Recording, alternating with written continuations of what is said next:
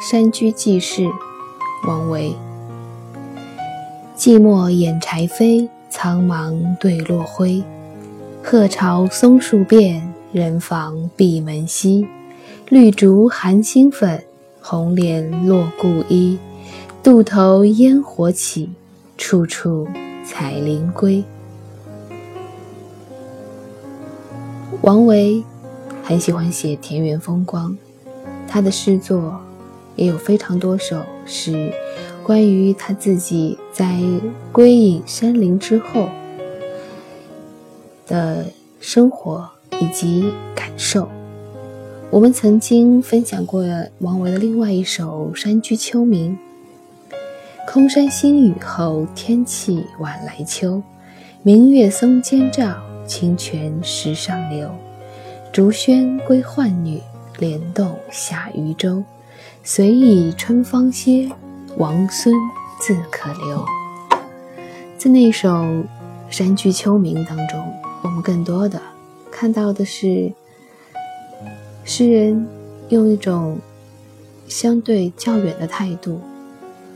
相对较远的、较隔离的距离，看着他周围的一切，无论是响动的竹林，还是洗衣服的浣女，又或者在莲花之间穿梭的渔舟，对王维来说都是一份风景，而他是那个欣赏风景的人，并没有融入到。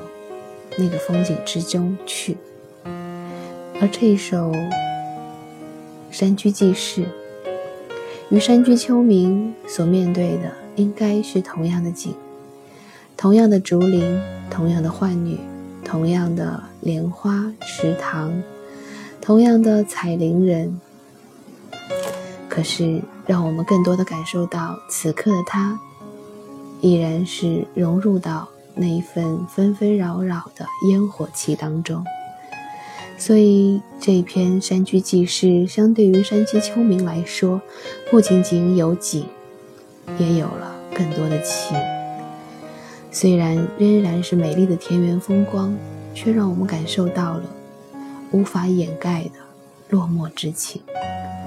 所以，他的柴扉是被寂寞所掩盖的，他的落灰。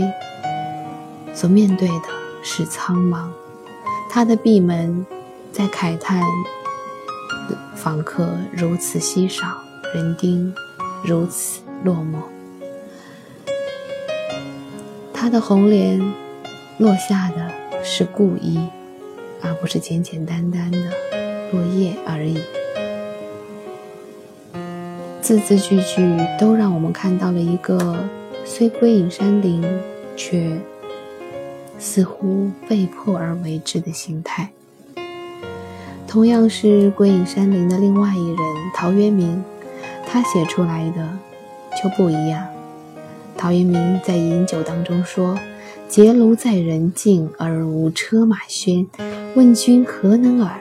心远地自偏。”对于陶渊明来说，无论是身处人境，还是身处山中。他都可以无车马喧，因为心远地自偏，所以他可以采菊东篱下，悠然见南山。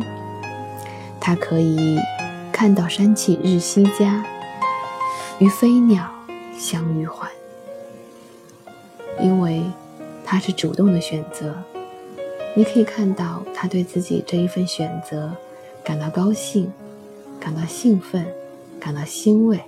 感到这是我应该有的生活，而王维呢？我不知道他为什么会选择归隐山林，但是在这一首《山居记事》当中，我所看到的是他在归隐之后，并不是那么的怡然自得，多少还是有一片落寞，多少还是有那么一丁点。对尘世的留恋。王维《山居记事》：寂寞掩柴扉，苍茫对落晖。鹤巢松树遍，人访闭门稀。绿竹含青粉，红莲落故衣。渡头烟火起，处处采菱归。